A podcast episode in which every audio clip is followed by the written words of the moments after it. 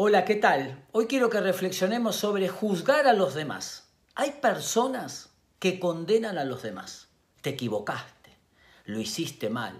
Una cosa es corregir, proponer, aportar algo y otra cosa es condenar, juzgar. ¿Por qué una persona se pone en el supuesto super yo moral, la conciencia suprema y se siente con capacidad de evaluar y condenar a los demás? Bueno, por varios motivos. El primero, muchas veces, es que una acusación es una autoconfesión.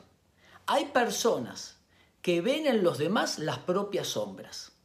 No las ven en sí mismos, las ven en los demás, las juzgan y las condenan. Como el famoso, la famosa historia, ¿te acordás? Cuando trajeron a la mujer pescada en adulterio y le dijeron a Jesús, la ley dice que hay que apedrearla. Y Jesús les dijo, el que esté sin pecado, que tire la primera piedra. Y todos soltaron las piedras. Estaban condenando las propias conductas internas que ellos no querían ver. Otro motivo es que al juzgar al otro es un factor distractor de no hablemos de mí.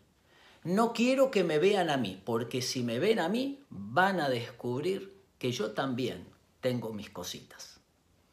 La persona que condena al otro se pone en un lugar narcisista, de omnipotencia. Yo tengo el derecho de juzgar y condenar a los demás. El espíritu de juicio puede estar en el aspecto religioso, en el aspecto académico, familiar, emocional, en cualquier ámbito tiene que ver con una actitud de corazón.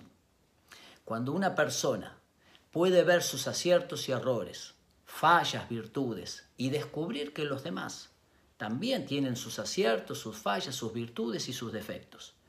Entonces uno sale del lugar de condenar para tener empatía, para acompañar y para ayudar. Muchas personas que juzgaban y condenaban a los demás, les pasó algo que hirió su narcisismo y aún muchas veces destruyó su estima. Una crisis grande les vino y a partir de esa crisis desarrollaron un corazón de misericordia hacia los demás.